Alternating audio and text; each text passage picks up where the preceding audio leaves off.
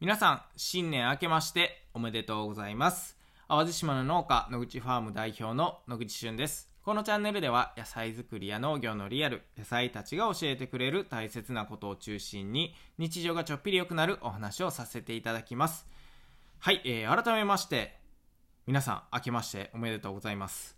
2023年が、えー始まったわけですけれども、えー皆さんどんな年末年始を過ごされていますでしょうか、えー淡路島はね年始こう元旦にふさわしいようないい天気でですね青空がすっごい綺麗に広がっております。皆さんのお住まいの地域いかがですか、えーまあ、結構ね、まあ、北の方だと雪が降っているお正月が当たり前かなと思うんですけれどもやっぱりこう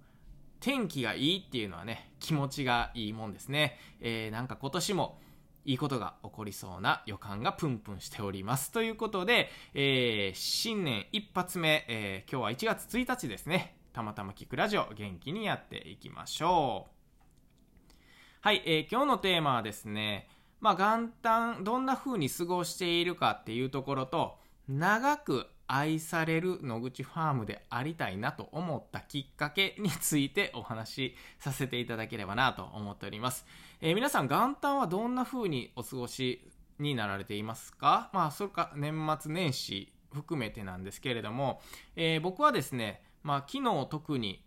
12月31日までにこれをやっておきたいっていうことがね山ほどあったんですね。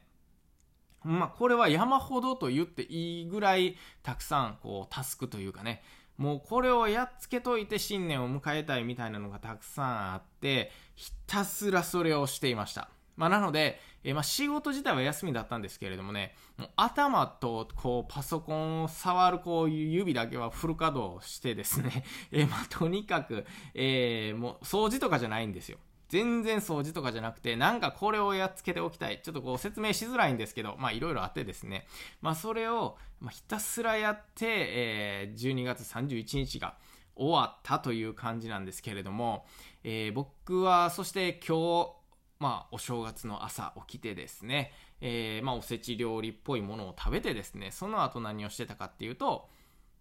ゲームなんですね。まあ僕全然ゲームとか、あの好きとかじゃなくてですね、日頃は全くしない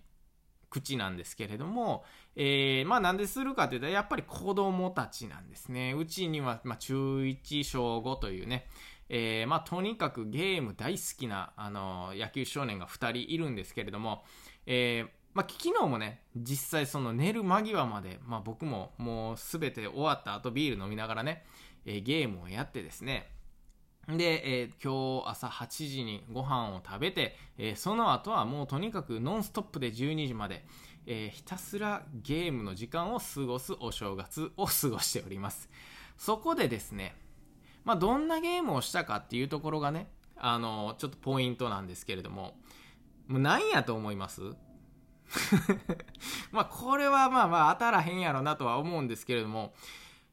結構こう大人の方やったら懐かしいゲームソフトかもしれないんですね。まああのえー、何やっけな。あのスイッチっていうねスイッチっていうものを使うんですよ。スイッチっていうものっておかしいんですけどそういうゲームなんですけどそのソフトがねボンバーマンっていうんですね。ボンバーマン。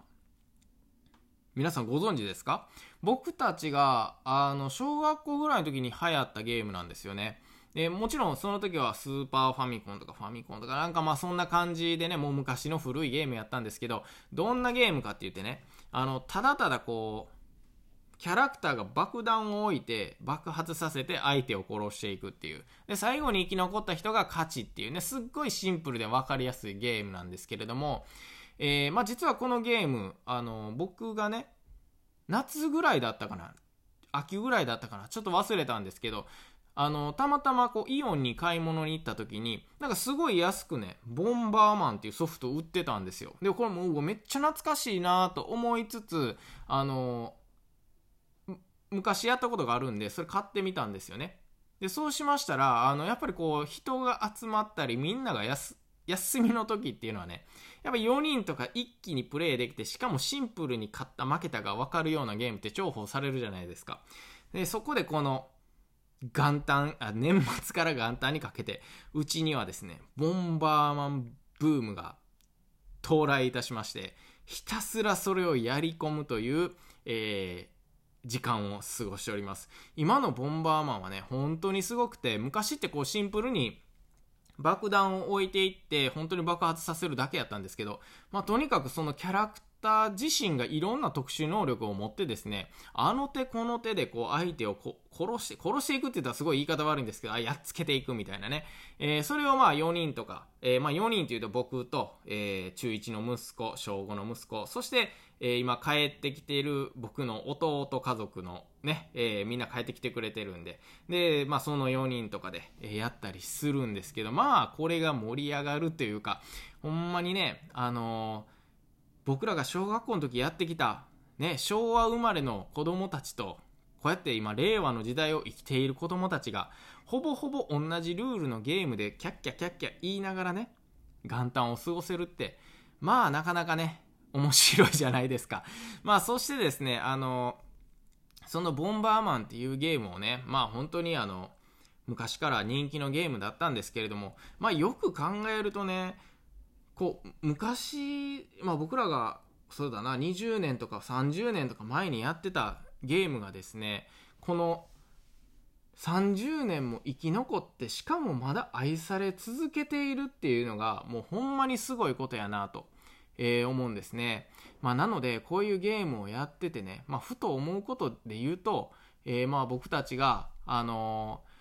ー、今野口ファームとしてね農業やってますけれどもこれね、僕が農業を始めてまだ12年目なんですね。じゃボンバーマンはじゃあ何年やって言ったら、それこそ30年ぐらい愛され続けてると。まあもちろんね、他のゲームがいっぱい出てきてね、ちょっとこ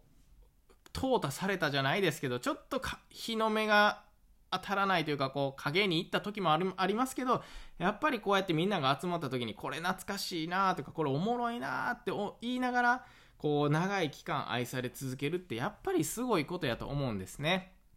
まあそこで、えー、まあボンバーマンをしながらですね やっぱり2023年いろんなね、こう目標を立てたりとか、野口ファームとしてこうしていくぞとか、野口俊は個人的にはこんな風にしていこうとか、まあいろいろこう考えながらっていうか、まあそそんな全然大したこと考えてないですよ。まあお酒も飲みながらなんでね。えー、まあですが、まあボンバーマンを見てるとね、やっぱりこう、一時代を築くっていうのはすごいことだと思うんですよ。あの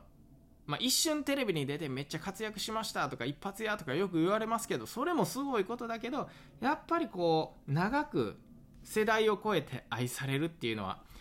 かっこいいなと思うわけですね。まあ、なので、えー、野口ファーム2023年はですね、まあ、それ、その年だけじゃないですけど、これから先ずっと、まあ、ボンバーマンのようにね、今、食べてくださってるさらにこうお子さんとかお孫さんとか、まあ、お客様のこう世代を超えたねファームであり続けられたらめちゃくちゃいいなと、思いながら、えー、しかもお昼ご飯を食べてからさらに2時間プラスアルファねボンバーマンをやり続けて今はちょうど3時頃えなんとかねこの休憩しようぜという雰囲気に持ち込んでね、えー、僕はその合間を見て音声配信を、えーやり始めました。ということで、えー、今日はですね、元旦の過ごし方、まあ、それこそ皆さん初詣とか、えー、もう行きました、えー、僕はですね、今からそろ、あの、ちょっとお出かけして行こうかなというところなんですけれども、まあどんな風に過ごされているか分かりませんが、まあとにかくね、皆さん良い元旦、そして良いお正月をね、お過ごしください。ということで、えー、ボンバーマンをしながらですね、野口ファームも長く愛され続ける。そしてこの音声配信もね、えー、コンスタントに配信しながらたくさんの方に聞いていただければ、えー、嬉しいかなということで、2023年1回目の放送を締めくくりたいかなと思っております。最後まで聞いてくださりありがとうございました。そして2023年もどうぞよろしくお願いいたします。バイバーイ。